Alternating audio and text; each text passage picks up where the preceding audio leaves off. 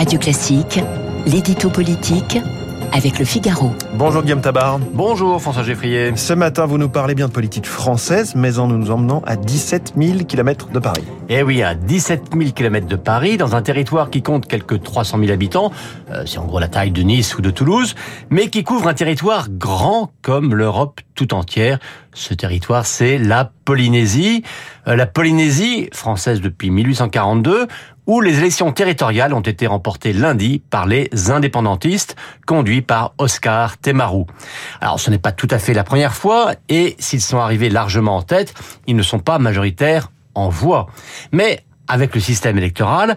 Ils sont pour la première fois majoritaires en siège et pour cinq ans, euh, ce qui leur donne maintenant les moyens d'exiger un référendum sur l'indépendance que Paris, jusqu'à présent, a hmm. toujours refusé d'envisager. Est-ce que ce résultat est un échec pour Emmanuel Macron ou euh, est-ce qu'il est impossible d'extrapoler à partir d'une situation euh, si spécifique? Si on peut quand même parler d'échec pour Emmanuel Macron et pour deux raisons. La première, c'est que le gouvernement soutenait clairement l'équipe sortante d'Edouard Fritsch qui lui a été sévèrement battu. Et il faut rappeler aussi qu'il y a moins d'un an, aux législatives, euh, les indépendantistes avaient déjà raflé les trois sièges de députés avec des candidats très jeunes. Il hein.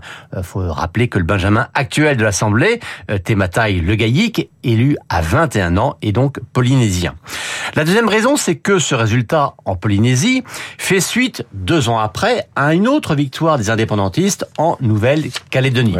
Alors bien sûr, hein, le processus est bien plus avancé à Nouméa depuis les accords de Matignon il y a maintenant 35 ans, mais on a quand même là deux exemples d'archipels où la France a fait le pari qu'une très forte autonomie de gestion, et c'est également le cas à Papeete, allait atténuer les revendications indépendantistes, eh bien, il n'en a rien été. Et Gérald Darmanin, hein, qui a cité ces exemples en mettant sur la table la question d'une autonomie pour la Corse, va sans doute maintenant y réfléchir à deux fois. Alors en Polynésie, la France peut-elle redouter une indépendance à court terme? Euh, Non, pas à court terme, d'autant que, paradoxalement, les indépendantistes n'ont pas spécialement fait campagne sur l'indépendance. Euh, sans doute hein, sont-ils trop conscients de ce que la vie de l'archipel doit auprès de 2 milliards d'euros injectés chaque année par l'État français. Mais le vrai défi, il est géostratégique. Car avec la Nouvelle-Calédonie et la Polynésie, eh bien la France est présente dans le Pacifique. Elle y joue un rôle important et notamment sur le plan militaire.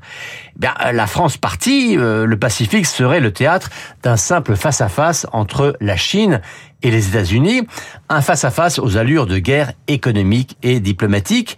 Et puis dans sa volonté d'expansion hégémonique, la Chine, on voit bien, se passerait très volontiers de la présence de la France.